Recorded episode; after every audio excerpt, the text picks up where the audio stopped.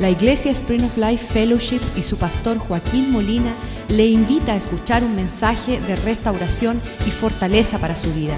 Sea parte de la visión Cambiando el Mundo. Dios ha sido tan bueno con nosotros. El miércoles hubo un servicio especial. Llegó un pastor, uh, Carl Toady, de, de allá él es vaquero, de Texas, del oeste, y trajo una palabra tan refrescante, trajo una palabra tan hermosa. Y los que no pudieron llegar por algún problema o otro, de verdad que se perdieron un manjar de parte de Dios.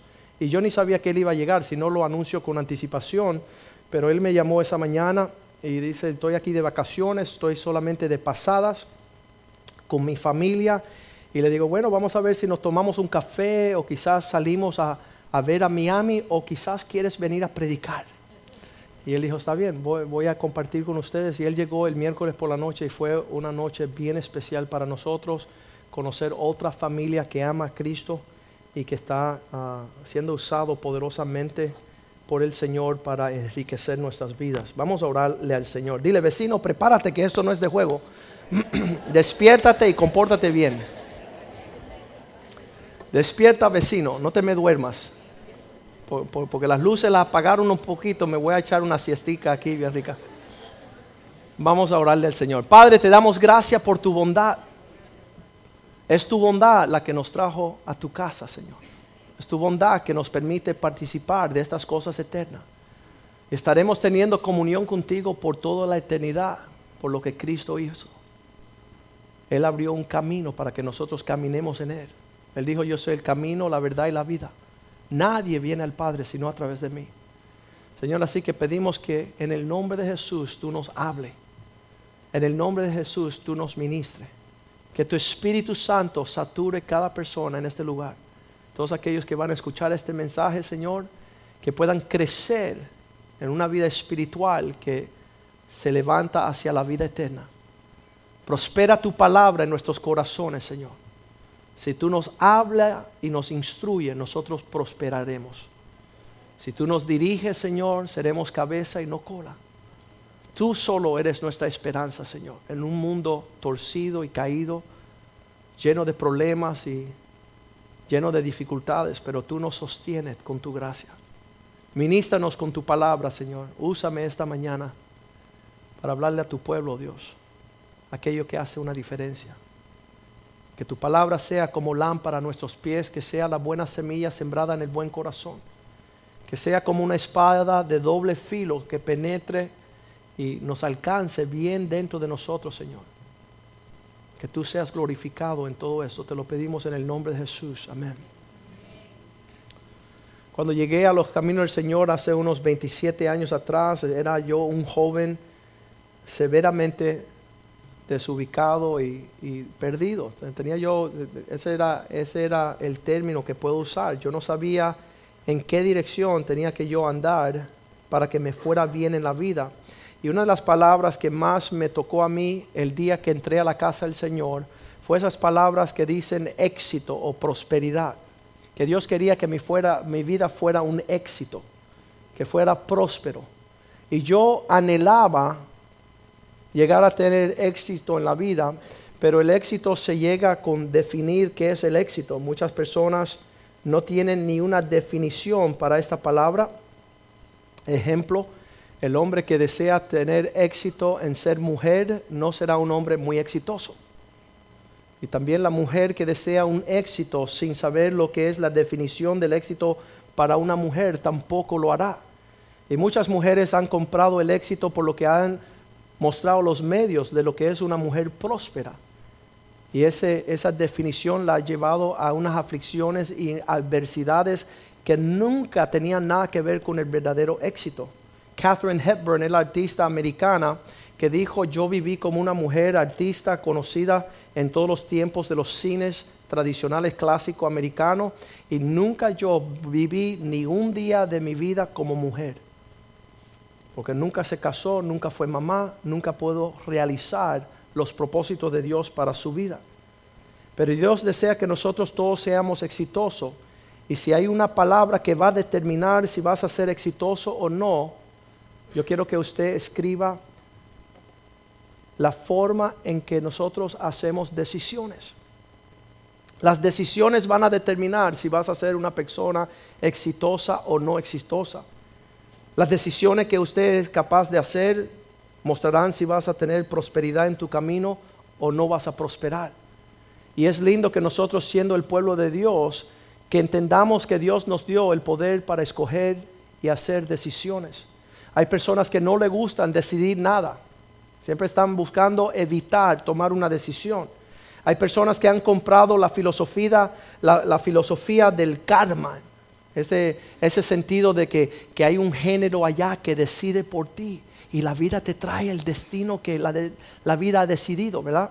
Y nos dicen así, nosotros nos criamos en eso. Vamos a llamar a Walter Mercado para que nos diga qué dicen las estrellas, porque las estrellas van a decidir por nosotros.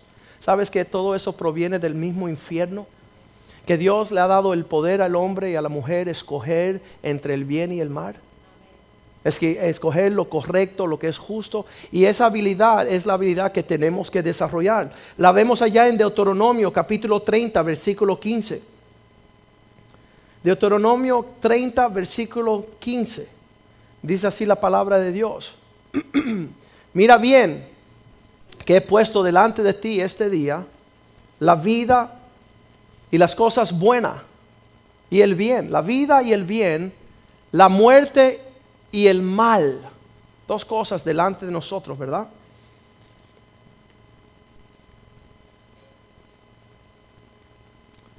Versículo, vamos a bajar al 19. A los cielos y la tierra llamo por testigos hoy contra vosotros que os he puesto delante la vida y la muerte, la bendición y la maldición. Escoja pues la vida para que vivas tú y tus descendientes. Es tremendo que no solamente Dios pone estas cosas delante de nosotros, pero también nos dice que escoger. Dios te da la alternativa, te da el escoger. Tú tienes que escoger bien. Y Él te dice qué vas a escoger, te dice cómo vas a escoger. Y esa es la forma que es lo que separa un necio de un sabio.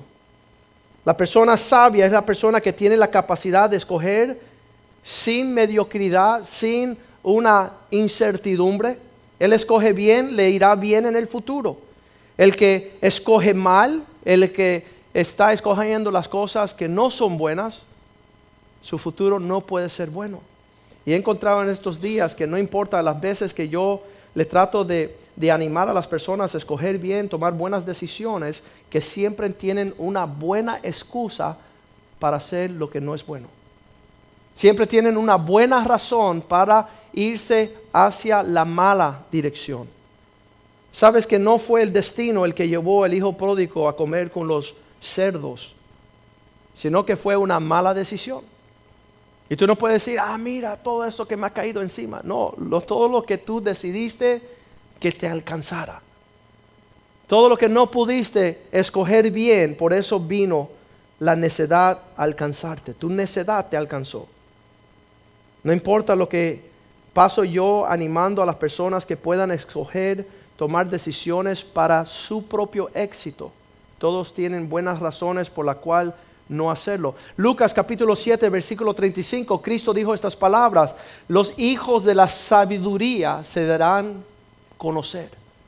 Aquellas personas que escogen bien, deciden bien, optan por tomar una decisión buena, son los que disfrutan el futuro de la sabiduría. Lucas 7:35. La sabiduría se muestra por sus hijos sus hijos que deciden bien. Estamos diciendo que esta es la segunda parte de la predica que empezamos hace dos semanas.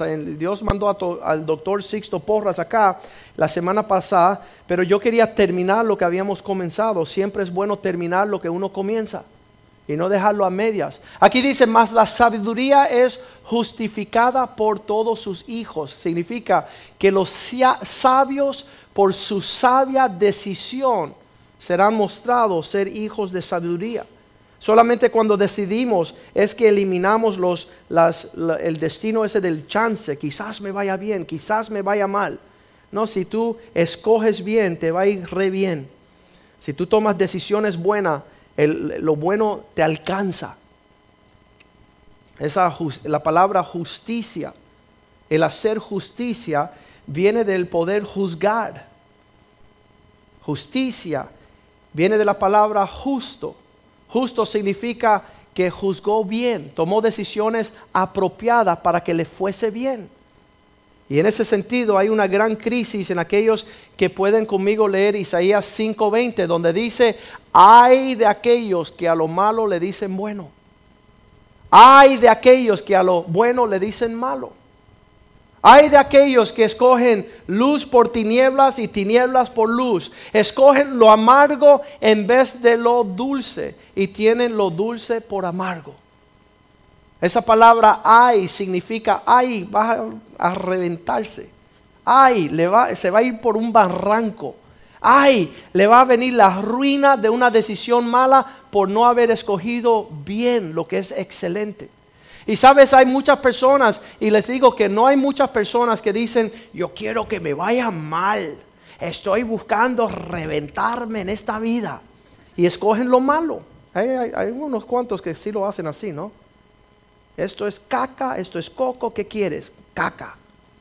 Quieren comer lo malo, quieren alimentarse de lo que no nutre, lo que trae enfermedad, lo que trae plaga, lo que no es de su provecho. Y ellos escogen mal. Pero hay, algunos que el problema no es aquellos que escogen lo malo y están escogiendo lo malo porque quieren ser malos, sino que hay algunas personas que escogen el bien cuando lo que Dios quiere es que no escojan el bien sino que Dios quiere que escojan lo excelente. Mucho por encima del bien es aquella persona que puede escoger lo excelente. Y para decidir por lo excelente uno tiene que saber esperar. Y no nos gusta esperar. Ah, cada vez que Dios quiere que yo decida, Él me detiene en mi camino. Yo quiero, yo quiero seguir hacia adelante, quiero avanzar en este camino. ¿Quieres avanzar? Espera en el Señor. ¿Quieres avanzar? Espera por lo excelente. ¿Quieres avanzar? Eh, escoge aquello que es mejor que lo bueno, porque muchas cosas buenas vendrá para ti, pero no es lo que Dios quiere para ti. Y muchas personas dicen, ya tengo lo bueno. Hermano, suéltalo.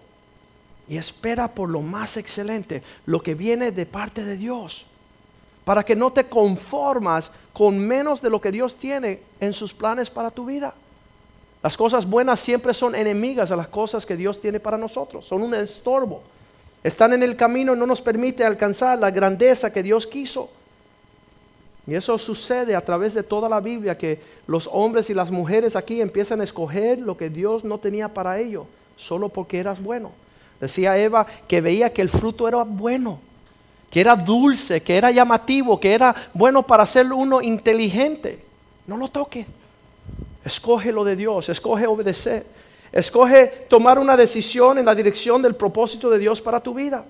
Y para eso nosotros tenemos que saturar nuestra mente de un buen consejo.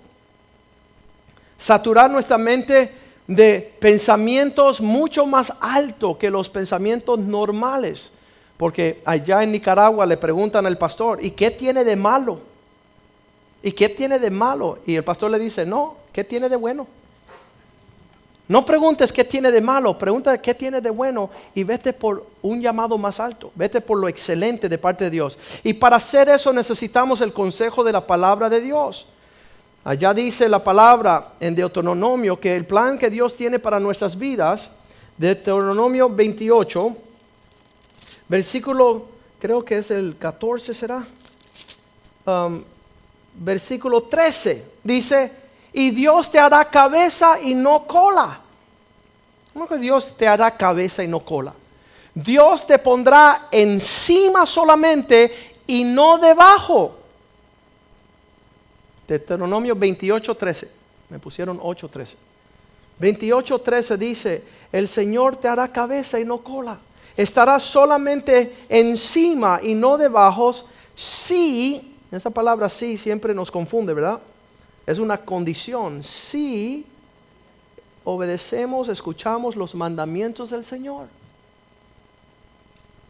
Si obedecieres los mandamientos del Señor tu Dios, que Él te ordena para que los guardes y los cumple. Dios te pondrá por cabeza y no por cola. Estarás encima solamente. Quiere decir que no hay nada malo con el desear estar bien.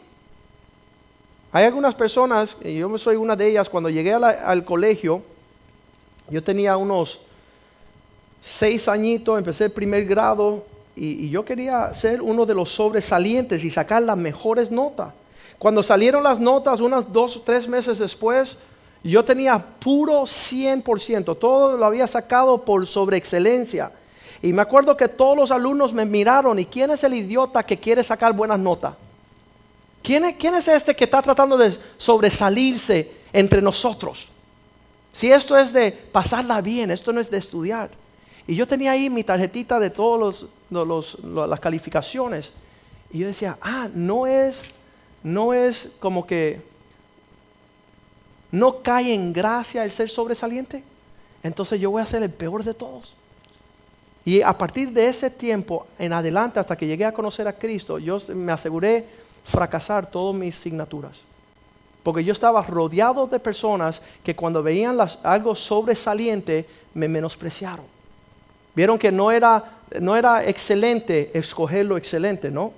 Pero Dios sí quiere que nosotros seamos un pueblo excelente y Él no te pide perdón ni se disculpa con este mundo a decir, mi pueblo, cabeza, no cola.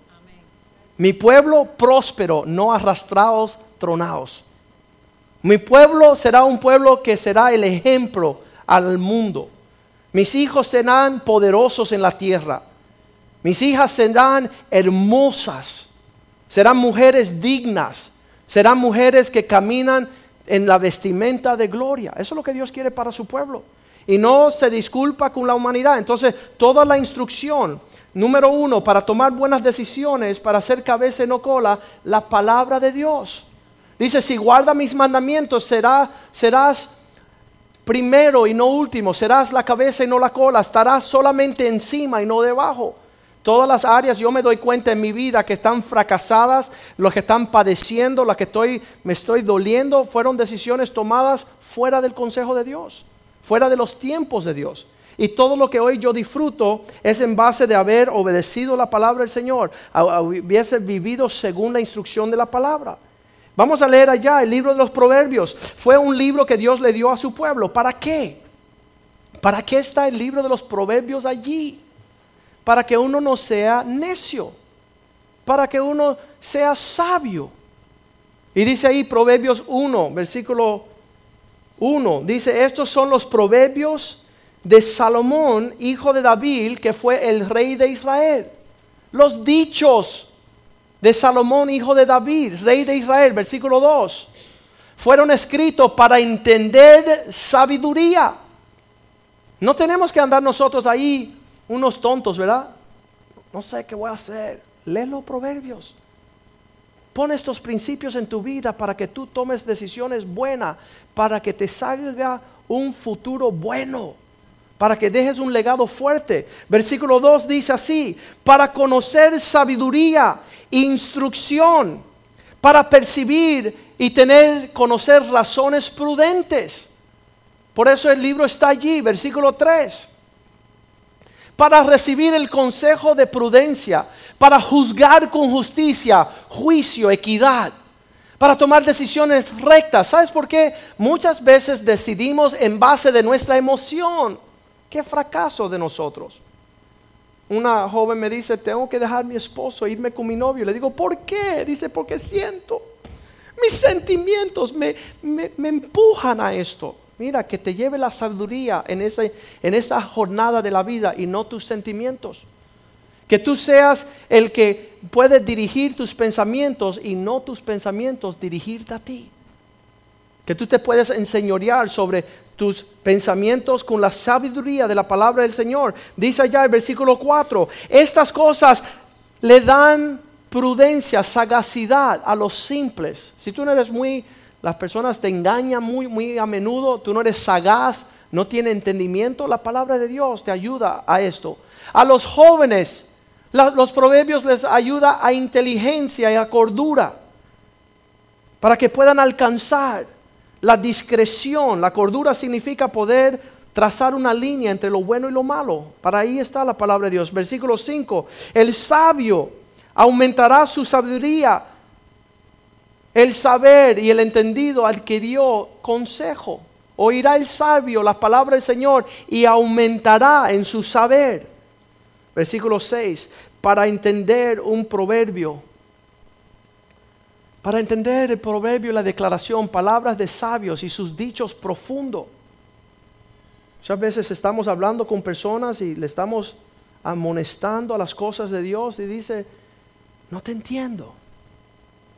Llegó Cristo y dijeron, no te entendemos. ¿Cómo que es mejor dar que recibir? Por muchos años yo no sabía eso. Yo decía, si yo doy, me quedo sin nada. Y no cuando, cuando el Señor dice, Joaquín, ¿sabes por qué es mejor dar que recibir? Porque el que da significa que tiene. Y yo dije, ah, ok, me gusta esa. Me quedo con esa, Señor. Es verdad, es mejor dar que recibir. Porque el que da significa que tiene.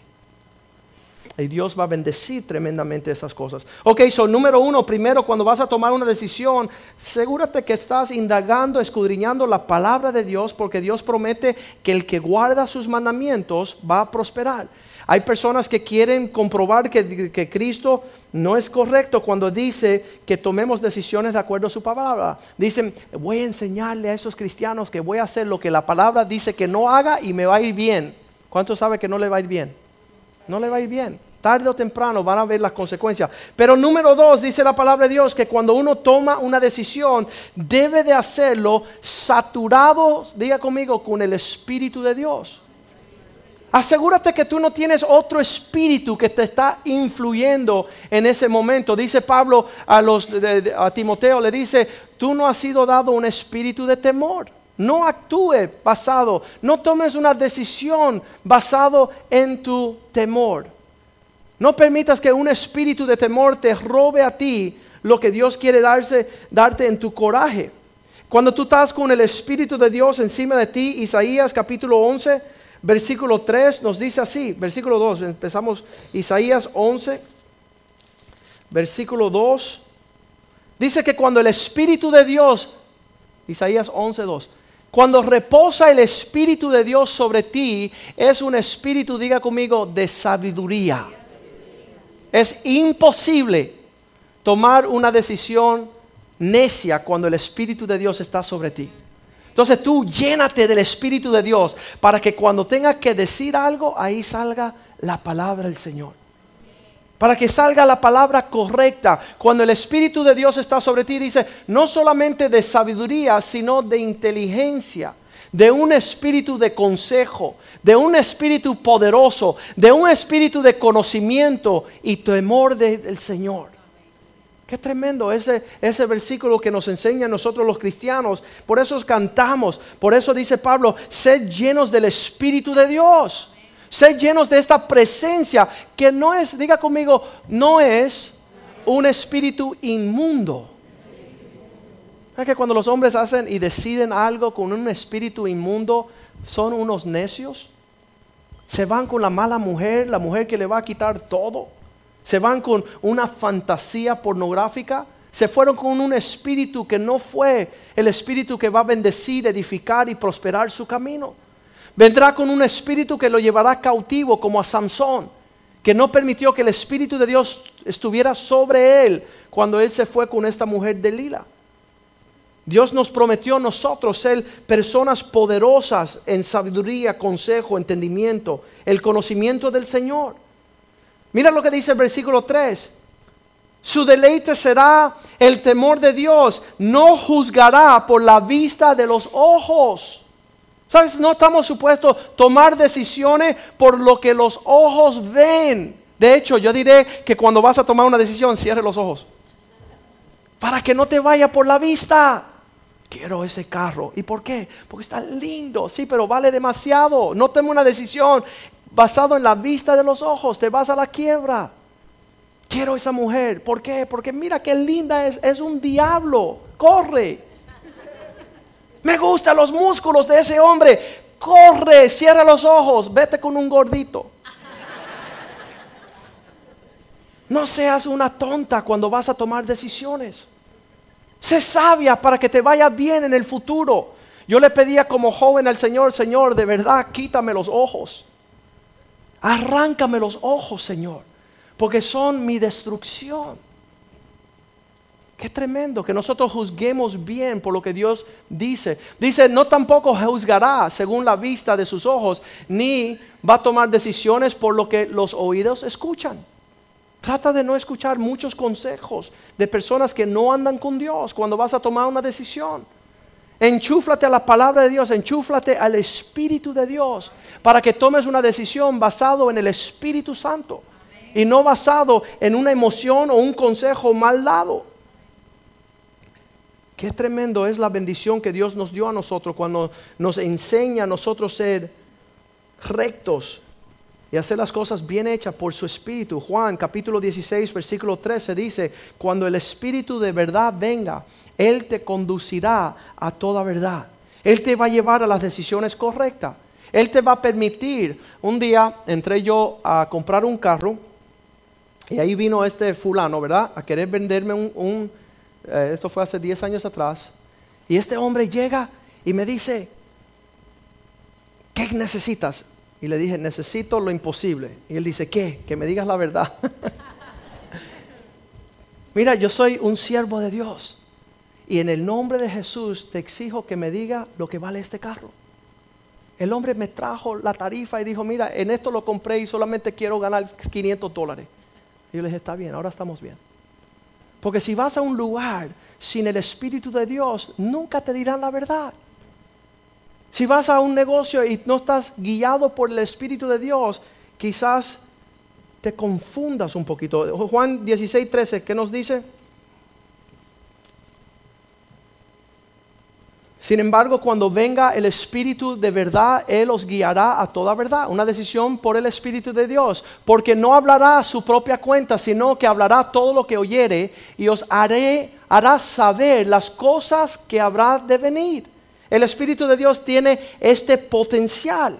Le diré que las personas que siguen el Espíritu de Dios van a poder ser conocidos como aquellos que son dirigidos por el Espíritu de Dios. Allá en Génesis 41, 38 estaba el faraón y veía a José y decía, habrá, estamos leyendo Génesis 41, 38, ¿habrá una persona entre nosotros como este hombre? Quien mora el Espíritu de Dios sobre él. Se conoce el pueblo de Dios porque no están moviéndose en otros espíritus de avaricia, de ser mezquino, de ser tacaños. Son hombres movidos por el Espíritu de Dios. ¿Sabes qué? Le doy gracias a Dios por el Espíritu de Dios. Dice, y dijo Faraón a su siervo, ¿acaso hallaremos a otro hombre como este en quien está el Espíritu de Dios? ¿Cuántos han conocido a unos religiosos? Un montón. Te quieren mostrar quién ellos son por lo que conocen de la palabra de Dios. Bueno, la doctrina, la teología, pues yo estudié en el instituto, soy Ven acá, dime dónde está tu esposa. ¿A cuál de ellas? ¿La número 4 o la número 5? Son religiosos. No tienen el Espíritu de Dios dentro de ellos. Entonces no pueden compartir algo de parte de Dios con la persona más allegada a ellos. Dios quiere que el Espíritu de Dios esté en nosotros para que nos dejemos conocer como hombres quien el Espíritu de Dios mora en ellos. Que las personas conozcan que no estamos llevándonos por un espíritu religioso. Hay personas que dicen voy a estudiar para pastor. Oye, vas a perder tu familia. No importa, yo voy a hacer. Eso es un espíritu religioso. Eso es un espíritu que no viene de Dios, porque Dios quiere que tú conserve, conserves a tu familia. Mira lo que dice Daniel 4, versículo 8. Se dio a conocer Daniel como uno de esos hombres donde dice, hasta que entró delante de mí Daniel, cuyo nombre es Beltasar, como el nombre de mi Dios, y en quien mora, vive, allá está el espíritu de los dioses santos conté delante de él el sueño diciendo. Podían ellos discernir el, futuro de los sueños y todo eso por el Espíritu de Dios. Daniel 5, 14. Dice, hemos escuchado que tú tienes el Espíritu de los dioses dentro de ti. Esto es un, pueblo pagano que no sabían discernir lo que estaba sucediendo. Pero el Espíritu del Dios, de, de Dios Padre, Hijo y el Espíritu Santo estaba dentro de Daniel. Y las personas decían, yo he oído de ti que el Espíritu de los dioses santos están en ti. Y que en ti se halló luz, entendimiento y diga conmigo, mayor sabiduría. Sabes que hay algunos cristianos que piensan que es espiritual ser tontos que tiene algo de, Dios en no tener mucho entendimiento. No es así. Sino que Dios se glorifica en que tú tengas un entendimiento mayor. Que tú puedas conocer lo que Dios conoce, que Dios compartió contigo. Y muchas veces Dios empieza a discernir los tiempos. Dios empieza las épocas, las palabras que tú tienes que decir cuando la tienes que decir, las amistades que tienes que tener cuando la tienes que tener. Y que tú tomes decisiones basado no en tus sentimientos, no en las circunstancias, sino en el Espíritu de Dios. De acuerdo a la palabra de Dios. Mira lo que dice Proverbios capítulo 1. Dice, yo derramé mi espíritu sobre ti para hacerte conocer mis palabras. Proverbios 1. Estamos comenzando allí en el versículo 23. Dice, 1.23 de Proverbios, ¿verdad? Capítulo 1, versículo 23. Dice, volveos a mi reprensión para que yo derrame mi espíritu sobre vosotros y a través de ese espíritu que es derramado en ti, vas a conocer mis palabras. Vas a conocer el consejo de Dios. Hay personas que no le interesa el consejo de Dios. El 24 dice así, porque yo te llamé y rehusaste. Estreché mi mano, extendí mi mano y no hubo quien atendiese. Versículo 25 dice, todo mi consejo has menospreciado. Desechaste todo el consejo de Dios para no poder tomar decisiones correctas, para no tomar decisiones a tiempo, para no tomar decisiones que te iban a llevar a mayor prosperidad. No estabas tú chequeando con el Espíritu de Dios.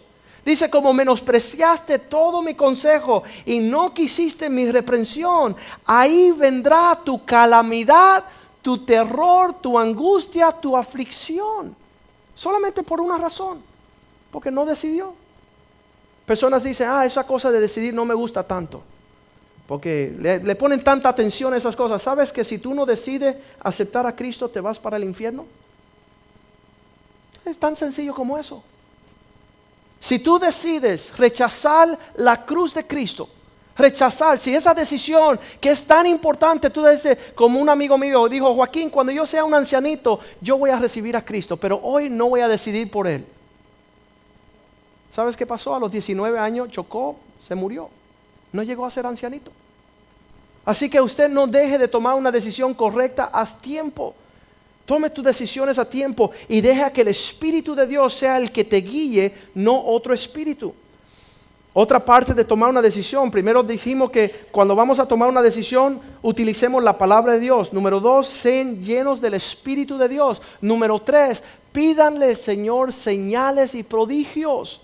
Dios quiere que cuando vas a tomar una decisión, tú le pidas al Señor, dame una señal, muéstramelo.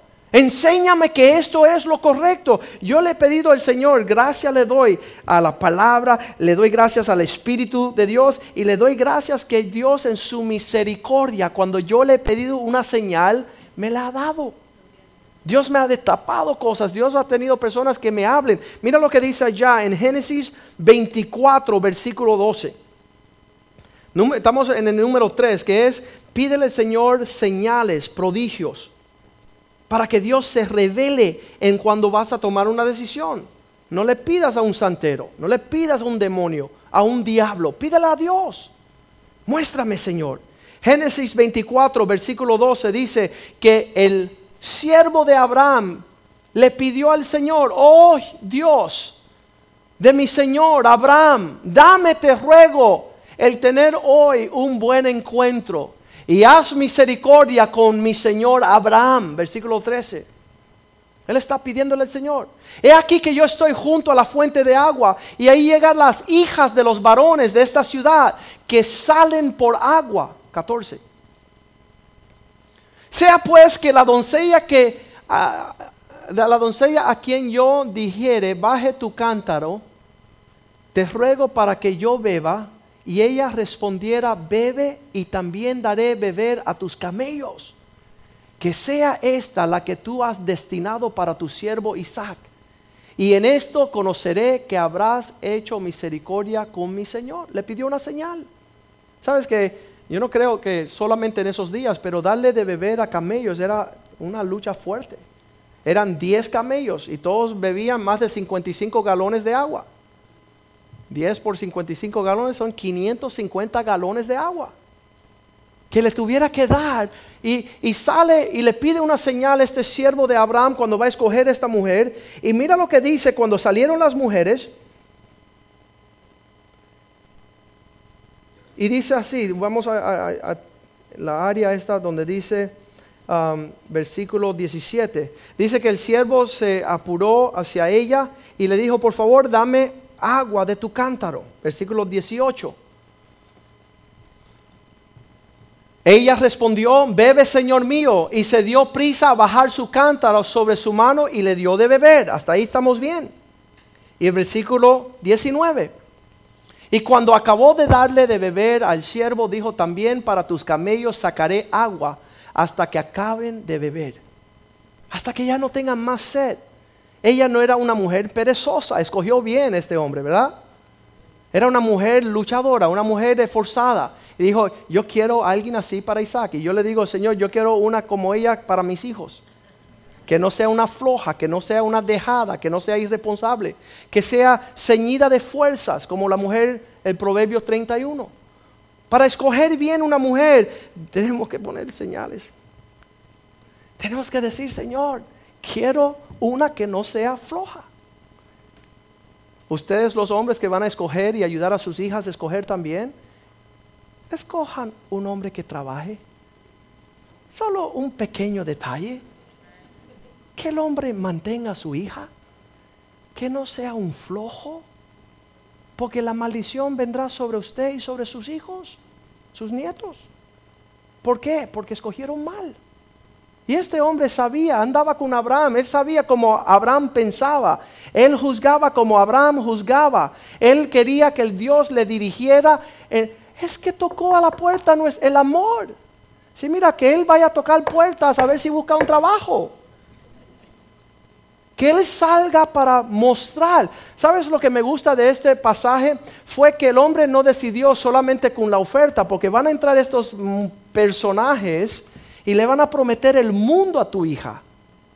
Y esta no solamente prometió traer provisión, pero mira lo que dice aquí, versículo 21. Vamos al 20, vamos al 20. Ella rápidamente dio prisa y vació su cántara en la pila y corrió otra vez al pozo. Fíjate que ella es una, ella está a pilas para sacar agua y sacó para todos sus camellos. Versículo 21. Y el hombre estaba maravillado de ella, pero silenciosamente estaba juzgando antes de tomar una decisión para ver si esta era. No se fue con solamente que ella dijo, yo soy hijo del alcalde, ¿no? Con todo respeto al alcalde en estos días. Mira, que no te den un cuento que tú no tomes una decisión apresurada. Ay, pero ya le dio el anillo. Oye, arráncale el anillo ese. Salva, rescata a tu familia. Él calladamente viendo a ver si Dios estaba en el asunto. No había tomado una decisión todavía. Pero mira lo que dice el 22. Diga conmigo, ¿cuándo? Esa palabra dice mucho. Porque dijo que esperó cuando él vio que los camellos acabaron de beber, él iba a chequear, esta muchachita está prometiendo cosas aquí, a ver. Él esperó para ver que ella finiquitara su responsabilidad. Cuando vio que ella había acabado de darle de beber a los camellos, es que ellas, él sacó, le dio el siervo de Abraham ese anillo glorioso. Fue la decisión tomada cuando vio evidencia de lo que es la decisión que iba a tomar. Y nosotros queremos, enséñame Señor para no ver. No queremos ver, no queremos juzgar. Que me salga bien, que me salga bien. Un, dos, tres, ra. ¿Qué es eso? Por allá en el mundo pueden cantar, la vida tiene sorpresa, pero no en Cristo, hermano.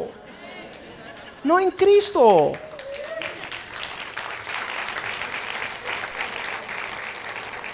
Usted juzgue bien, mire bien, escudriña bien, decide bien. Dile a tu hija, oye necia, te vas a acordar de tu padre. Sé sabia, sé entendida, sé temerosa, llénate del Espíritu de Dios. Toma prisa en estos asuntos. Santiago 1.5, si alguien le necesita sabiduría, que le pregunte a Dios, Dios. Yo, hermanos, les voy a decir un secreto. Cinco años, desde que conocí a Cristo a los 16 hasta los 21, lo único que yo le pedí al Señor era sabiduría. Yo ni, ni carro, ni novia, ni casa, ni dinero, nada, sabiduría. Porque vi lo que Dios hace con un hombre sabio. Le entrega todas las cosas. Si eres una persona sabia, te va a visitar toda la sabiduría de las decisiones que has tomado. Y no saben las personas que dicen, ay, yo hubiera, si yo solo pudiera. Mira, tú tienes toda la habilidad desde hoy en adelante tomar decisiones sabias. Primero, la palabra de Dios. Segundo, el Espíritu de Dios. Tercero, señales. Pídele al Señor sabiduría para conocer los tiempos, las épocas. Dios quiere darte esa, esa revelación. Sabes, allá en el Viejo Testamento muchas veces los hombres se apresuraban por no esperar a Dios. En el libro de los jueces, capítulo 9, versículo 14. esto es un versículo sumamente triste. Dice que Josué, líder del Señor, y los que andaban con él, hicieron alianza y sociedad con los gibeonitas. Gibeonitas, es una tribu ahí. Y dice la palabra, dijeron entonces todos los, están en el libro de jueces, y yo dije Josué, ¿verdad? Digamos Josué, yo ahí me trafuco a veces. Josué, capítulo 9, versículo 14, perdón, perdóneme. Y los hombres de Israel tomaron provisión de ellos, y digan conmigo, y no consultaron con el Señor. Entraron en una alianza, en un acuerdo sin preguntarle a Dios. ¿Sabes lo que pasó? Le fue re mal. Fue re mal por largas generaciones. Los enemigos viviendo en casa porque hicieron alianza sin preguntarle al Señor. Abraham fue y le preguntó a Sara, ¿qué hacemos? Acuéstate con la sierva Agar. No escuche un consejo mal habido. No escuche un consejo que no proviene del Espíritu de Dios. No tomes una decisión basada en circunstancias. Es que, ¿qué pasó? Las circunstancias, hermano, las circunstancias. No, busque a Dios. Tome una decisión que va a trazar la línea del destino de sus hijos y sus hijos de sus hijos por mil generaciones. Allá Josué no hizo eso, no consultaron con el Señor. Número cuatro, primero dijimos la palabra de Dios. Segundo dijimos el Espíritu de Dios. Mira, ahí le puede decir a su vecino, no espíritu de angustia. No permita tomar decisiones basadas en tu depresión miserable. No tomes decisiones porque estás triste. Espérate que el, el, Espíritu de Dios te influya a tomar buenas decisiones. La palabra de Dios, el Espíritu de Dios las señales y prodigios. Y últimamente, ¿quién iba a pensar que Dios exige que nosotros le preguntemos a alguien? Ahí llegó un hermano esta semana y dijo, pastor, maldito el hombre que confía en el hombre. Yo tenía ganas de decirle, mira, varón, vete para el infierno ya con toda tu filosofía. Porque la Biblia está llena de hombres de Dios que señalan el camino, que te dan un buen consejo.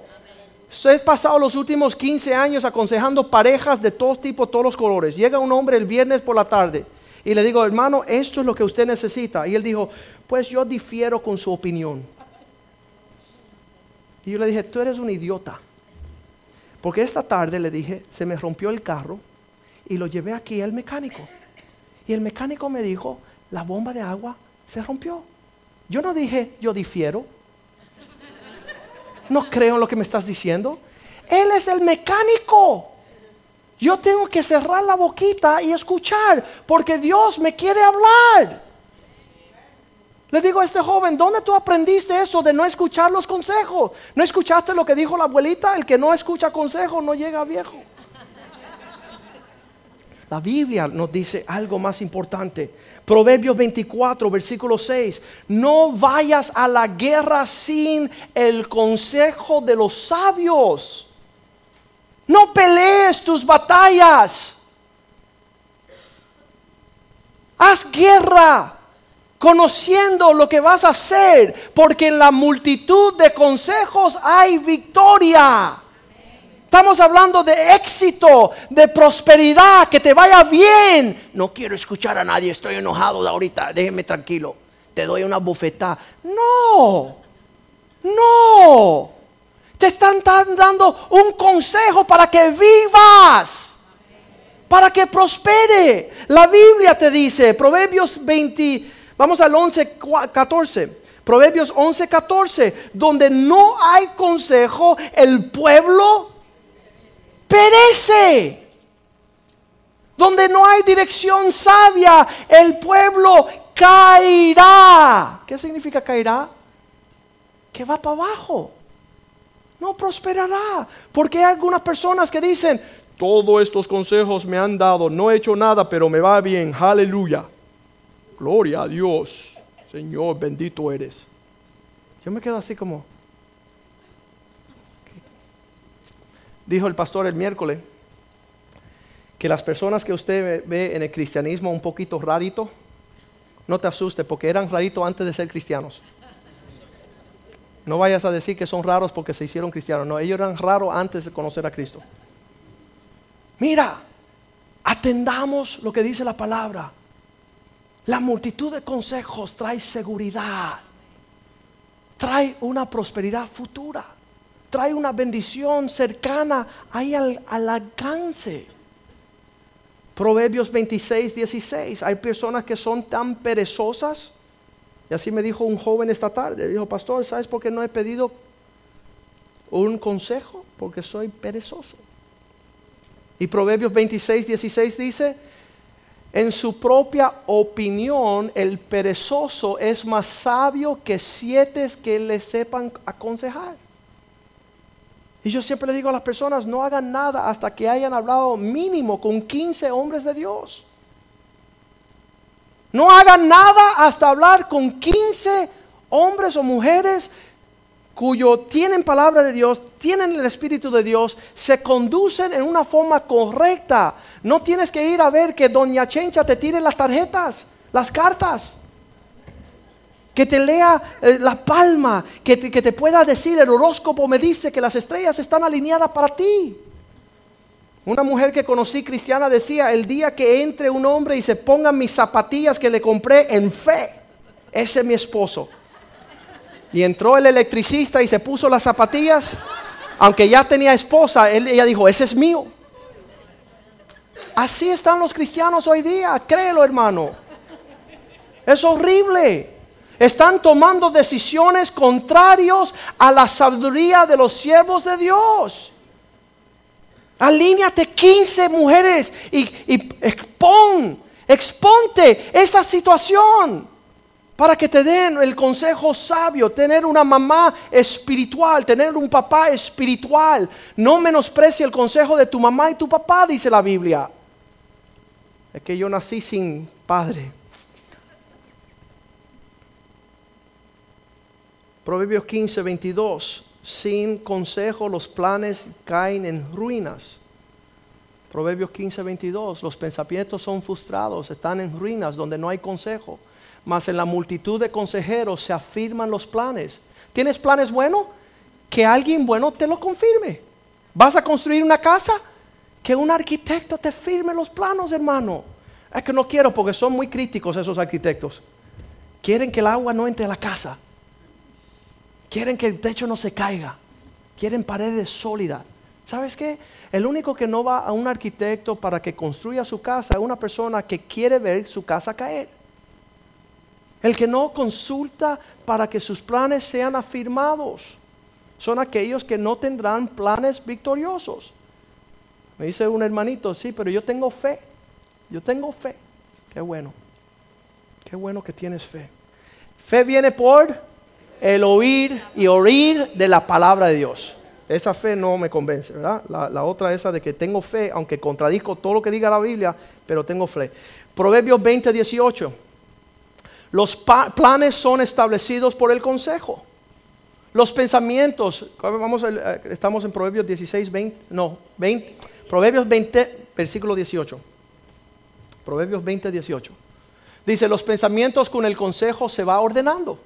Tú tienes pensamientos de gran... Eh, vino un hermanito y me dice, pastor, tengo esta idea. Yo le dije, mira, hazte un favor y conozco a unos hermanitos que tuvieron esa idea hace 10 años atrás. Vete a hablar con ellos, le di el teléfono. Vete a consultar con aquellas personas que ya estaban en ese giro. Para que ellos te expliquen, para que ellos te digan de qué te tienes que guardar o qué te tienes que ver. Los planes son ordenados en el consejo. Y con dirección sabia es que uno sale a la guerra. Proverbios 16, 20. Hijo mío, guarda los mandamientos de tu padre no te olvides cuando tu mamá te instruyó. No menosprecie. Dice, atarlos en tu corazón, atarlos a tus cuellos cuando están en el campo. ¿Está ese es el capítulo o no? Vamos a buscarlo.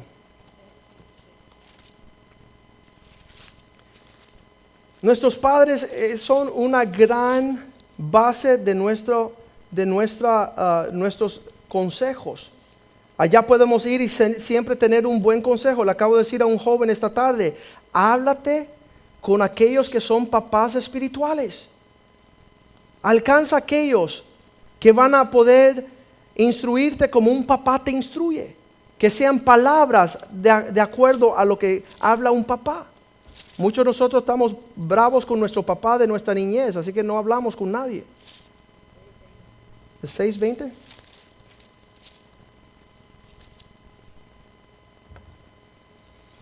Sí, 6.20, Proverbios 6.20. Mi hijo mío, guarda los mandamientos de tu padre. No te olvides de la ley de tu madre. Atarlo continuamente a tu corazón. Tenerlo allí en tu cuello. Versículo 22. ¿Qué nos dice? Te guiarán cuando andes, cuando duermes te guardarán, hablarán contigo cuando despiertes. Le doy gracias a Dios por mis padres. Siempre fuente de un buen consejo, siempre fuente de, un ánimo, una área que yo no veía, una inquietud que no estaba yo juzgando y pesando. Vamos a nosotros ponernos de pie en esta tarde y decir, Señor, tú quieres que yo sea sabio tu palabra me instruye a la sabiduría. Yo no tengo que seguir siendo necio, no tengo que seguir tomando malas decisiones. Puedo guiarme en la palabra de Dios, lleno del Espíritu de Dios, siguiendo las señales que tú afirmas para mí cuando yo te las pido y también escuchando, teniendo oídos para escuchar. Dios nos dio dos oídos y solamente una boca. Callémonos para poder escuchar lo que Dios quiere hablarnos. Sabes que no sé por qué usted está aquí esta mañana, este día, pero creo que si no has aceptado a Cristo, esa es tu primera más importante decisión. Si nunca has aceptado a Cristo, hoy tienes la oportunidad. Quiero que pases aquí adelante. Venga conmigo y vamos a tomar la decisión de comenzar un caminar con Jesús. Esa es la decisión la mejor decisión que yo he tomado en toda mi vida fue el día que yo vine adelante en un servicio de una iglesia y dije, Señor, quiero recibirte a ti. Quiero que tú vengas a morar dentro de mí. Quiero conocerte, quiero caminar contigo. Y si no has hecho eso, les invitamos que lo haga este día.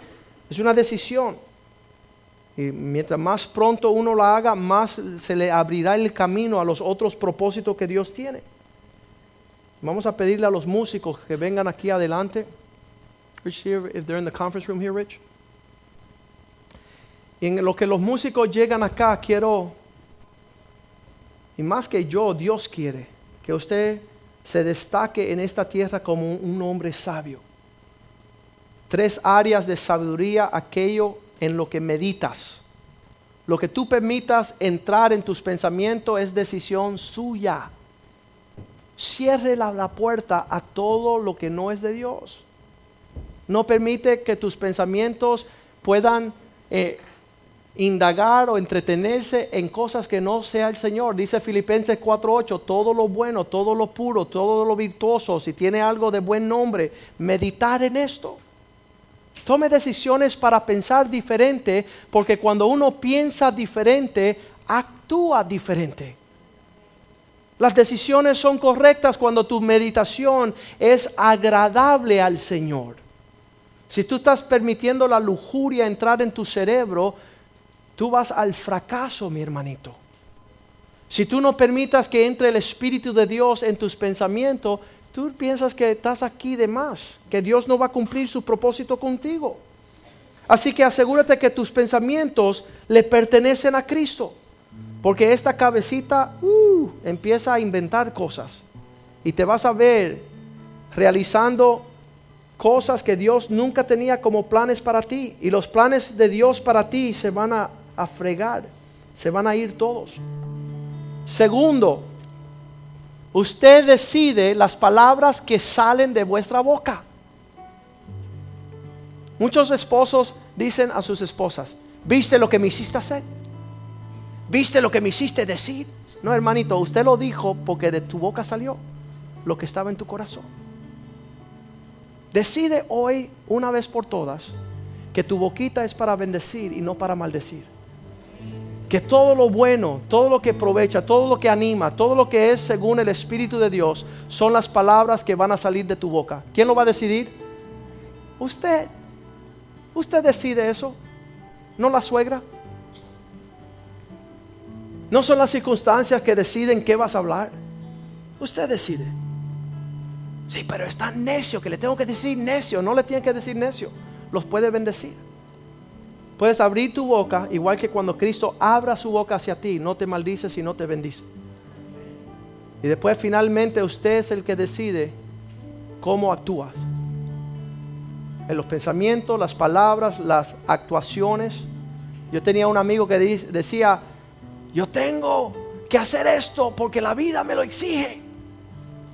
Y estaba destruyendo su futuro, su familia. Decía, estoy impuesto a esto. Yo decía, no, bájate de ese caballo que te va a llevar por el, por el precipicio. Te va a destruir. No tienes que seguir en tu necedad, en otras palabras. No tienes que seguir en el rumbo de lo que no es de Dios para tu vida. Hay hombres que trabajan. Y les voy a decir algo, este, la razón por la cual a mí me gusta andar con hombres de Dios, este miércoles cuando llegó este pastor, el jueves salimos a desayunar y él estaba compartiendo conmigo y decía, Joaquín, ¿sabes que los que no guardan el sábado, los que no tienen un día de descanso, eh, son iguales que los adúlteros? Y yo dije, Dios mío. Porque es uno de los mandamientos, guardar el sábado, guardar un día de reposo. Y él no sabía por qué él estaba diciendo eso, pero yo a mi corazón yo dije, eso es un dicho sabio.